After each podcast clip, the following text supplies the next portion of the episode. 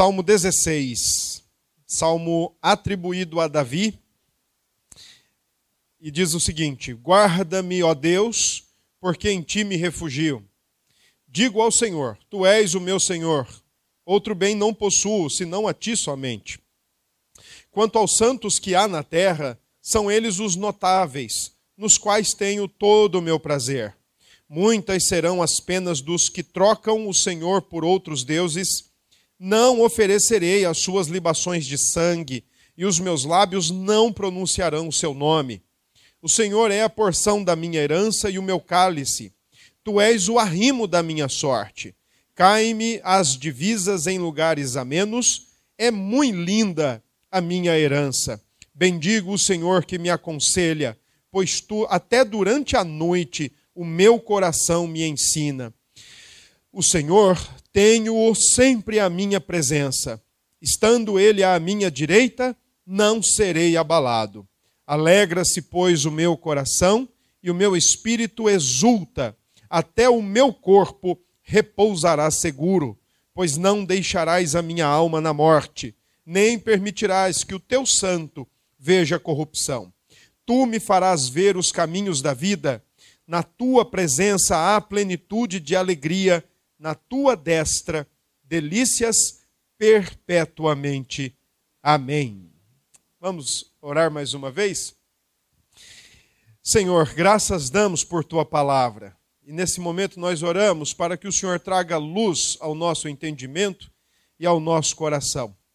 Que o teu Espírito Santo, o nosso consolador, o nosso mestre por excelência, nesta noite ele nos ajude a compreender as sagradas Escrituras e arrastar o nosso coração até o trono da graça, levando cativo o nosso pensamento. É em nome de Jesus que nós oramos, Senhor, e nós agradecemos. Amém. Meus irmãos, na, na noite do domingo passado, nós usamos o Salmo 15.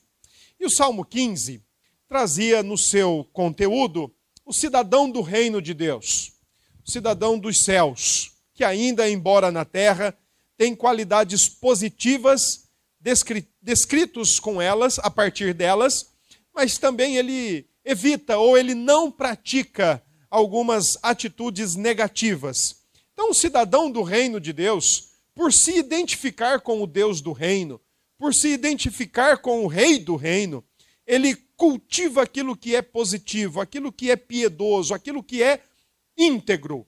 Mas é óbvio também, por outro lado, que em nome desta integridade, em nome de uma vida integral diante de Deus, uma vida completa diante de Deus, ele evita ao máximo divorciar suas palavras daquilo que está no seu coração, seus, seus atos daquilo que está no seu coração.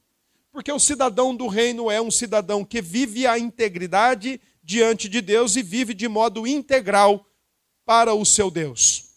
É por isso que o Salmo 16, que também é atribuído a Davi, embora nós não tenhamos muita informação sobre o seu contexto, o que está se passando por trás deste salmo, e é bem dividida a opinião entre os estudiosos e os comentaristas. Há quem diga, por exemplo, que o Salmo 16 é um salmo de uma época de paz para o rei Davi. Há quem diga que o Salmo 16 é um salmo de doença na, na vida de Davi. Então, para não trazer muita coisa incerta, eu preferi não entrar nessas discussões da noite na noite de hoje, mas me ater especialmente ao que o texto está retratando. O texto é um salmo de confiança. Embora o primeiro versículo seja uma breve, uma, uma breve oração, uma curta oração, e ele diz: Guarda-me, ó Deus, porque em ti me refugio. O restante todo dos salmos, deste salmo 16, os dez versículos seguintes, são testemunhos de Davi acerca da sua lealdade, acerca da sua fidelidade ao Senhor. E é por isso que quem interpreta o salmo como sendo um salmo de uma época pacífica, de uma época tranquila da vida do rei Davi, entende que tudo isso é fruto da sua lealdade e fruto da sua fidelidade. O salmo é uma confissão de lealdade ao Senhor Deus. Com todas as letras. É aquele momento que o, o crente ele olha para o céu e diz: Senhor, eu sou fiel a ti. Eu sou leal ao Senhor. Sem nenhuma arrogância, sem nenhuma soberba, sem nenhuma presunção, sem nenhuma intenção de barganha, sem nenhuma intenção de ser retribuído ou recompensado. Mas ele olha para o céu, confessa sua confiança, sua lealdade, lealdade ao Senhor e se alegra e regozija-se por ser leal ao Senhor. Este salmo, meus queridos irmãos, na reforma protestante, foi usado majoritariamente como um salmo que indicava a paixão, a morte e a ressurreição de Jesus. Majoritariamente, os reformadores usaram este salmo nesta direção. Um salmo que aponta para, especialmente, a ressurreição de Cristo. Entretanto, uma segunda forma deste salmo ter sido usado na reforma protestante, é, pasmem, era porque alguns entendiam que o salmo 16 se referia apenas à confiança de Davi. Outros reformadores entenderam que o salmo se referia à confiança de Davi e à confiança de Jesus, o Davi maior, o Davi perfeito, na sua ressurreição. Entretanto, quando nós falamos em reforma, nós deveríamos falar em reformas, no plural. Porque, na verdade, não foi apenas um movimento. É bom a gente entender, por exemplo, que a reforma protestante nós poderíamos ilustrar da seguinte forma: ela é como um guarda-sol. E todos os movimentos reformados ou reformadores estão ali dentro. Nesse sentido, estão dentro ou debaixo desse guarda-sol, por exemplo, a reforma luterana, a reforma anabatista e assim por diante. E por que, que eu estou tocando nesse ponto nessa noite? A título de trazer para os irmãos uma curiosidade, e que quando os irmãos forem interpelados, se isso acontecer, então os irmãos saibam responder logo: olha, isso não é a, não é a reforma calvinista ou a reforma presbiteriana ou a reforma puritana, isso foi a reforma luterana ou a reforma anabatista. Porque há um, uma turma da reforma anabatista e, uma, e um outro teólogo da reforma luterana usou este salmo para ensinar que Cristo foi ao inferno. Por exemplo, Peter Ridman, um reformador anabatista, ah, usando o Salmo 16, ele escreveu o seguinte: Para que conseguisse cumprir todas as coisas, confessamos que Cristo desceu às partes mais baixas da terra, ou seja, ao cativeiro, onde ficavam presos aqueles que anteriormente não creram na mensagem pregada por ele. Reforma Ana Batista. Reforma luterana, um outro reformador conhecido como Nicolaus Selnecker, disse o seguinte, e ensinou o seguinte com base no Salmo 16. O artigo da descida do Senhor Cristo ao inferno é baseado nestas palavras: cremos e confessamos que ele desceu ao inferno e libertou os cristãos prisioneiros do diabo. Crist... Saliência nossa: cristãos prisioneiros do diabo, tirando todo o seu poder, de modo que ele não fosse capaz de nos fazer mal. Ele desceu por nós, para não entrarmos no inferno e permanecermos ali para sempre. Infelizmente, essas duas tradições da reforma protestante tiraram o Salmo 16 totalmente do seu contexto e não entenderam que o cerne das palavras de Davi não tem absolutamente nada a ver com inferno, mas tem a ver com sepultura. E a palavra hebraica que Davi usa é a palavra Sheol, que dá a ideia de lugar dos mortos, a sombra da morte, a sombra do, daqueles que já foram. E as traduções podem errar, e de fato erram, o Salmo 16 não está ensinando em absoluto, momento algum, a descida do Senhor Jesus ao inferno. Mas o Salmo 16 está olhando para o futuro e dizendo, em outras palavras, a seguinte questão: aquele que crê no Santo de Deus, assim como o Santo de Deus foi ressurreto, então aquele que nele crer também será ressurreto. O salmo, nós podemos organizá-lo em três momentos. O versículo 1 é uma oração, oração de confiança, oração por livramento. Dos versos 2 ao verso 8, um breve testemunho pessoal. E nesse breve testemunho pessoal, Davi faz duas coisas muito interessantes.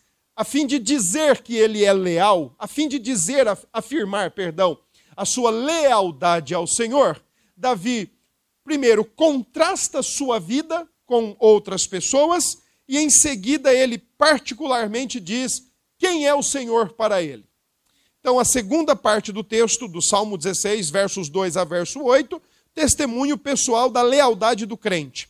E dos versos 9 até o verso 11, o testemunho da segurança do crente, da sua confiança, e poder olhar para frente, saber em quem tem crido e saber que no futuro vai ser devidamente retribuído ou recompensado a sua confiança.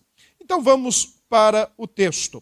Versículo 1: Guarda-me, ó Deus, porque em ti me refugio. Aquele salmista que tinha até então confiado em Deus, continua confiando em Deus e continua orando e buscando do Senhor a devida proteção, o devido cuidado, zelo e guarda. Simplesmente é uma oração de, de proteção, de confiança em Deus. Como o contexto para nós não é conhecido, então não dá para nós afirmarmos, por exemplo, se Davi estava pedindo, uma, pedindo a Deus que o guardasse uh, relativo aos seus inimigos, aos seus perseguidores ou diante de alguma batalha, o que nós podemos aplicar para nós é que na vida cristã a nossa confiança está em Deus e certamente a nossa oração expressa a nossa confiança em Deus. Certamente a nossa vida de oração, nossos momentos de oração, sejam eles momentos bons, momentos aprazíveis, momentos agradáveis, sejam eles momentos adversos, uma coisa é certa: a oração faz parte da vida cristã, faz parte da vida de todo crente e é a expressão materializada daquele em quem nós temos confiado. Se não confiamos em Deus, não temos motivo para orar. Se não confiamos em Deus, não temos motivos para rogar a sua guarda, a sua proteção, o seu cuidado para com a sua igreja, para conosco, individual e coletivamente. Só ora quem confia. Só ora quem é guardado e quem sabe que Deus é o seu verdadeiro refúgio. Só ora quem conhece o Deus e gosta e ama se relacionar com Ele através da oração. Guarda-me, ó Deus, porque em ti me refugio. Em ti sou protegido, em ti eu me escondo, em ti eu me guardo, em ti eu me abrigo. Guarda-me. Versos 2 a verso 8, o testemunho pessoal da sua lealdade. E aqui, meus queridos irmãos, tem algumas coisas para nós pensarmos. Primeiro, do verso 2 até o verso 4, Davi contrasta a sua lealdade para com aqueles que não eram leais ao Senhor. E o verso 2 e 3 ele diz: Tu és o meu Senhor Outro bem não possuo, senão somente a ti. Quanto aos santos que há na terra, e aqui Davi está olhando para o povo de Deus da sua época, os crentes da sua época, ele diz: quanto aos santos que há na terra, são as melhores pessoas para eu estar junto delas. São aquelas com quem eu me alegro de estar presentes. São aquelas com quem eu amo estar em comunhão. Com aquelas com quem adoro estar junto com eles para adorar o teu santo nome. Curiosamente, as versões bíblicas que nós temos o hábito de usar nas nossas igrejas, como por exemplo a, a revista e atualizada, a NVI, a NVT, a revista e corrigida, a corrigida fiel, todas essas versões traduzem o versículo 3 da mesma forma, quanto aos santos que há na terra. Curiosamente, as Bíblias de versões usadas pela Igreja Católica Romana por causa da preservação do texto hebraico, traduzem o verso 3 da seguinte forma: quanto aos demônios que há na terra. Fazendo um link com o verso 4, por causa da idolatria. Só que o texto, corretamente falando, deveria ser: verso 2, eu amo o Senhor porque não tenho nenhum outro bem a não ser Ele. Verso 3, os santos, o povo de Deus que há na terra. Agora, o verso 4, sim, é um contraste. Muitos serão, muitas, perdão, serão as penas dos que trocam o Senhor por outros deuses. Não oferecerei as suas libações de sangue, e os meus lábios não pronunciarão o seu nome. É bom a gente lembrar que na época de Davi já tinha nações circunvizinhas e a sua, os seus respectivos panteões de divindades pagãs, os filisteus, os babilônios, os assírios, os próprios egípcios, todos esses já tinham as suas divindades, as suas infinidades de deuses, e Davi está dizendo: ó, muitas serão as penas, as angústias, as amarguras daqueles que deixam de estar com o Senhor para estar com essas divindades, ou invocando o nome dessas divindades. Eu, e aí Davi aponta para si, eu não vou neste caminho de cultuá-los e nem mesmo pronunciar os seus nomes através dos meus lábios. Porque para eles as angústias serão pesadas, mas para mim, que não ofereço libações, que não participo de suas reuniões culticas, que não pronuncio os seus nomes, que não me prostro perante eles, e que tenho em ti somente o meu único e grandioso bem, não posso me envolver com isso. Então, Davi, aqui nesse caso, ele está dizendo: olha, existem aqueles que procuram ser leais ao Senhor, existem aqueles que não são leais ao Senhor. Tem aqueles que se apartam do Senhor e se prostram e se ajoelham perante outras, outras divindades ou outras, outras deidades. Esses, muitas serão as angústias, mas para mim, confesso que tenho sido leal, não tenho outro bem a não ser o Senhor e não tenho melhor companhia a não ser a dos crentes da face da terra. Dos versos 5 a 8, Davi continua falando do seu testemunho pessoal, só que agora ele não fala de forma contrastada. Agora ele afirma aquilo que Deus tem feito por ele. E dos versos 5 a 6 ele diz: O Senhor é a minha herança. O Senhor é a minha riqueza. O Senhor é literalmente tudo de mais valioso para a minha vida. O Senhor é tudo o que me importa. Dos versos 7 a 8, Davi diz: O Senhor é aquele que me instrui, que me ensina, que bondosa, misericordiosa e pacientemente me ensina a tua verdade, me ensina a tua palavra. Isto, versículo 7, até mesmo quando estou dormindo, o meu coração, o Senhor Deus me ensina. Não acredito muito que Davi esteja aqui fazendo alguma referência a sonhos ou sonhos revela com revelações, mas é uma forma de dizer que o tempo todo e em todo o tempo, Deus cuida de Davi, ensina Davi, e é o grandioso bem que Davi dos versos 9 até o verso 11. Então, Davi confessa a lealdade do Senhor e confessa a segurança que ele tem na lealdade do Senhor no tocante ao futuro. Por isso ele diz no verso 9: O meu corpo repousará seguro e a minha alma não será, não será deixada na morte. Davi olha futuristicamente para a ressurreição. E nós não precisamos dizer que aqui Davi está apenas olhando para a ressurreição de Cristo, por causa da parte B do versículo 10, quando diz: Nem permitirás que o teu santo veja corrupção. A palavra que veja corrupção é ficar debaixo do poder da morte. O que, infelizmente, aqueles dois pensadores ou escritores que nós já mencionamos na noite de hoje procuraram entender como descida ao inferno. A expressão aqui, não deixará minha alma, ou não permitirás que o teu santo veja a corrupção, na verdade é não permitirás que o nosso corpo, e nem o corpo do teu santo, fique debaixo do poder da morte. Davi confessa que tem segurança em Deus, que a morte não é o ponto final da sua vida. Não tem por que temer a morte não tem por que tremer a morte. Ele sabe em quem tem crido. a sua lealdade a Deus e a lealdade ao Senhor são elementos importantíssimos e fundamentais da aliança a qual ele vive com Deus.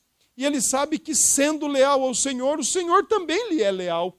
É leal à sua palavra e contempla a Davi nesse sentido. Davi tem total tranquilidade em dizer: até mesmo quando eu morrer, eu não preciso temer, eu posso descansar, porque a minha alma não será deixada da morte. E assim como o santo não verá a corrupção, também não verei. Também não veremos. Assim como Cristo foi ressurreto, assim como Cristo foi levantado, também seremos levantados. Não permaneceremos debaixo do poder da morte. Versículo 11: Davi está seguro de que o caminho que ele trilha diante de Deus é um caminho de vida. Por isso ele diz: Tu me farás ver o caminho da vida. Só que tem um detalhe: no hebraico, essa expressão já está num presente contínuo.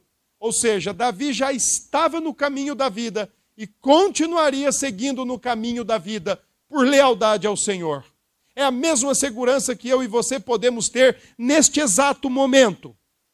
Nós já estamos no caminho da vida e continuaremos trilhando o caminho da vida, porque o nosso Deus é leal, nosso Deus é fiel. E por fim, o texto diz: na tua presença há plenitude de alegria, e na tua destra há, há delícias ou felicidade perpetuamente. O que é felicidade, meus irmãos? O que é que nos traz felicidade? O que é que de fato nós podemos dizer, olha, isso aqui me deixa feliz?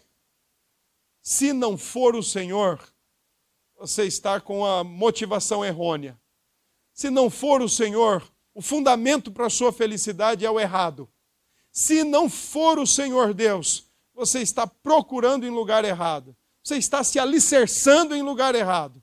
Porque Davi confessa que na presença do Senhor e ao lado dele, na tua destra, né? Ao lado de Deus, ao lado dele, nós vamos ter felicidade perpétua ou felicidade eterna. O que é que nós podemos, meus queridos irmãos, aprender com o Salmo 16, nós crentes do nosso tempo? Primeiro, não negligenciemos a nossa vida de oração. Nossa vida de oração é a expressão da nossa comunhão, do nosso deleite, mas, sobretudo, da nossa confiança em Deus.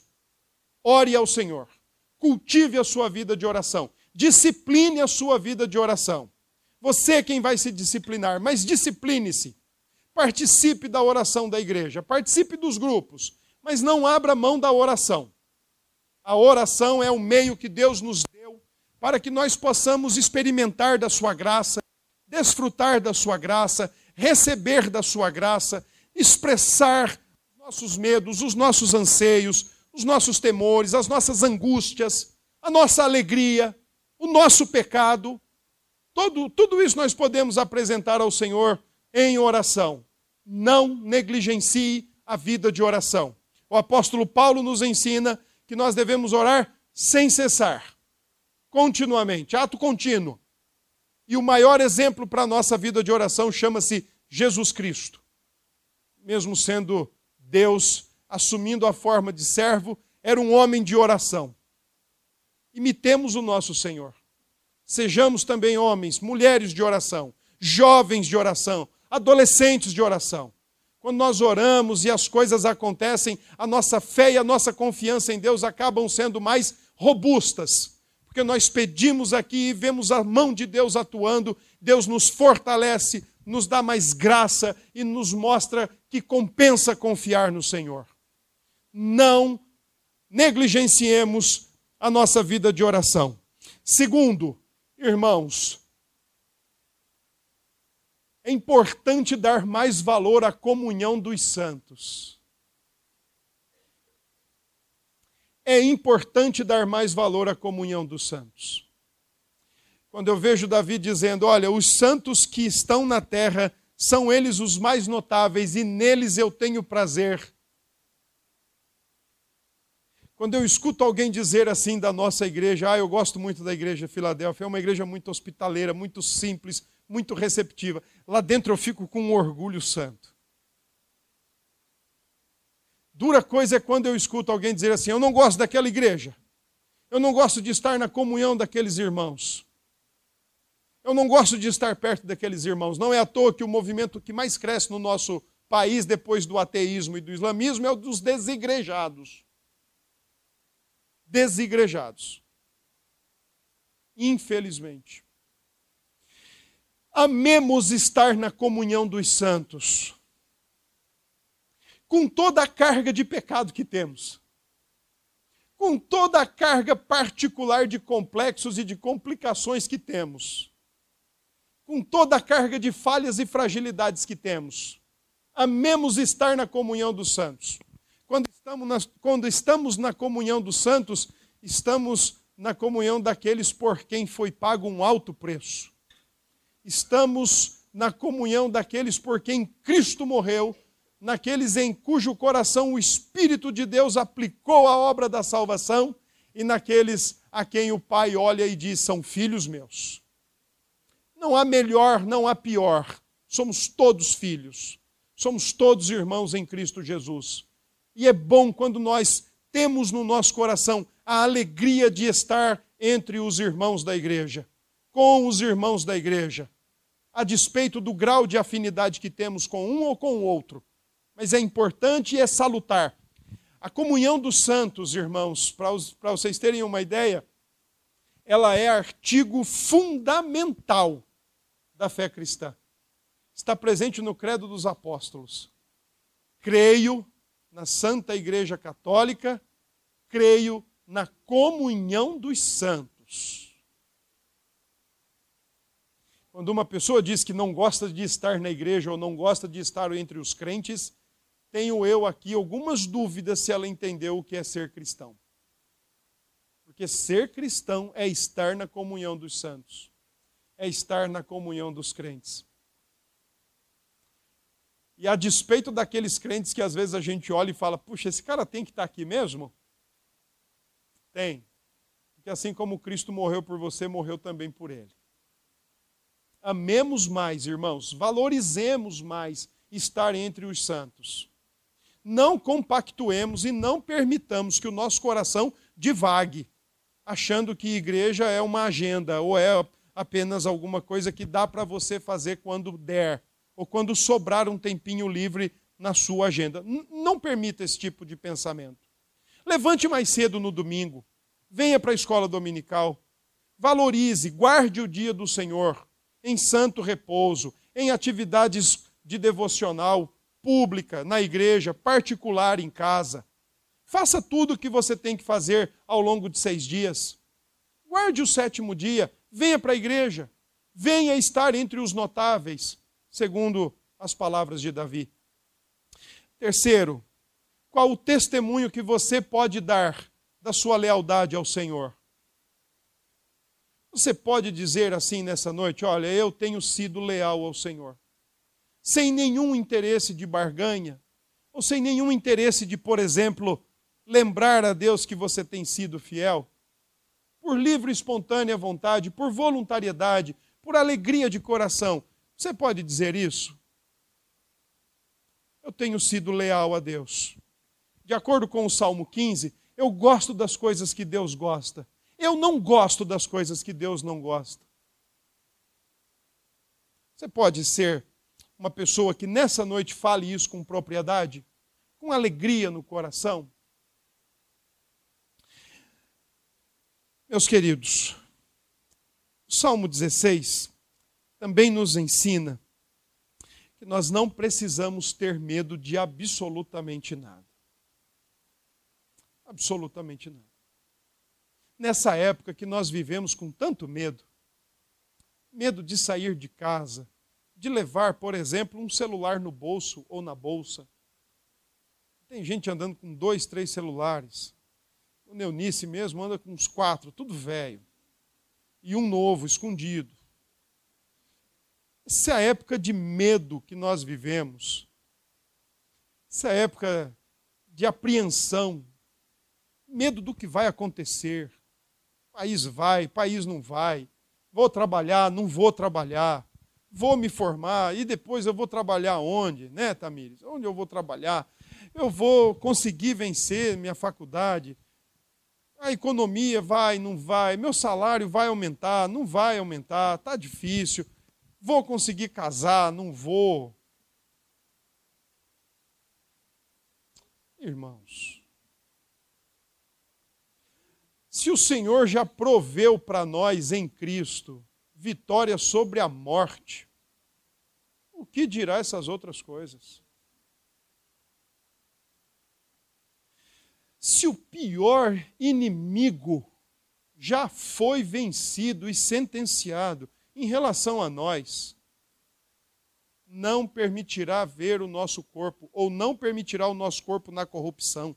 Teremos segurança na morte. Se o nosso corpo, se a, se a morte já foi vencida, irmãos, não deixe o nosso coração, não deixe o seu coração ser tomado por desesperança, por angústia, por inquietação, por impaciência do que vai acontecer amanhã.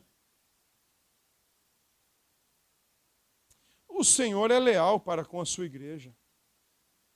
O importante é você continuar sendo leal ao seu Deus. O importante é você continuar se posicionando da forma leal, de forma fiel. Portas ele abre. Provisão continuamente, cotidianamente ele faz. Direção para a nossa vida, irmãos, já está escrito. Já está escrito. A santa providência conduz a vida desta igreja. A santa providência conduz a vida do corpo de Cristo, coletivamente falando. Mas a santa providência conduz a tua vida também, individualmente, pessoalmente. Deus conhece o seu nome particularmente. Deus não trata conosco como, como quem trata um tangedor de bois, né?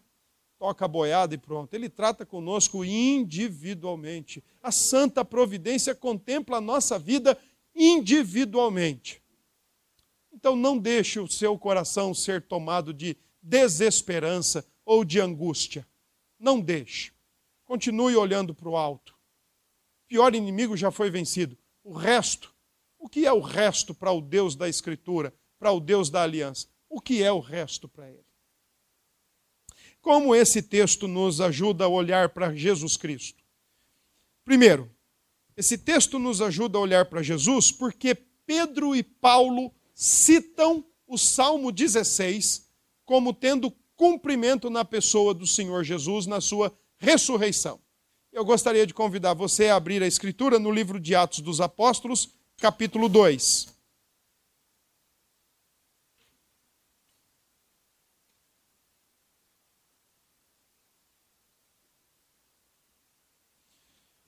Atos dos Apóstolos, capítulo 2, verso 25.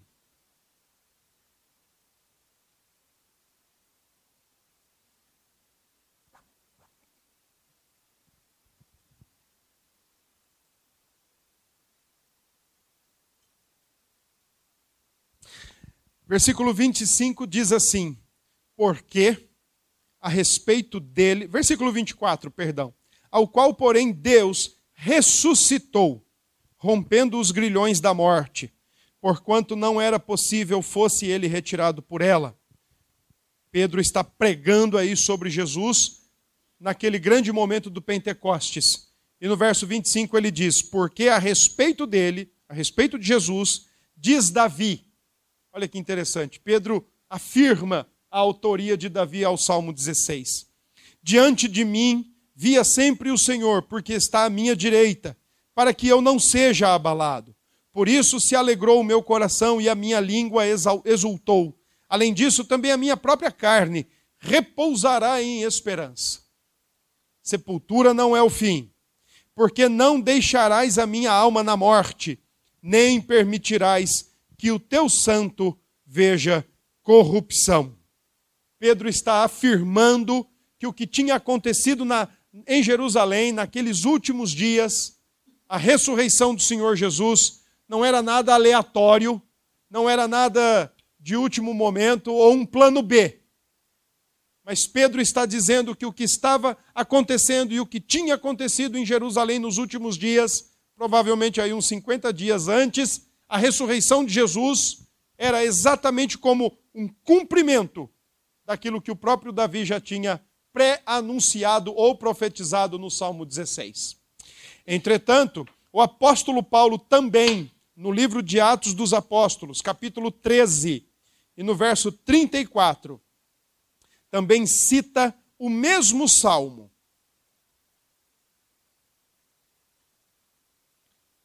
Capítulo 13, 34 diz: E que Deus o ressuscitou. E o curioso, irmãos, é que nesse capítulo, assim como em Atos 2, Pedro e Paulo estão pregando a judeus. Por isso, o, o uso do Antigo Testamento para dizer para os judeus: olha aqui, vocês não têm o Antigo Testamento? Leiam. Leiam o Antigo Testamento. Vocês vão ver que está escrito sobre ele aí. Mas aí tem algo que Lutero disse no tocante ao Salmo 16: sem o Espírito não dá para entender. E era isso que eles não tinham.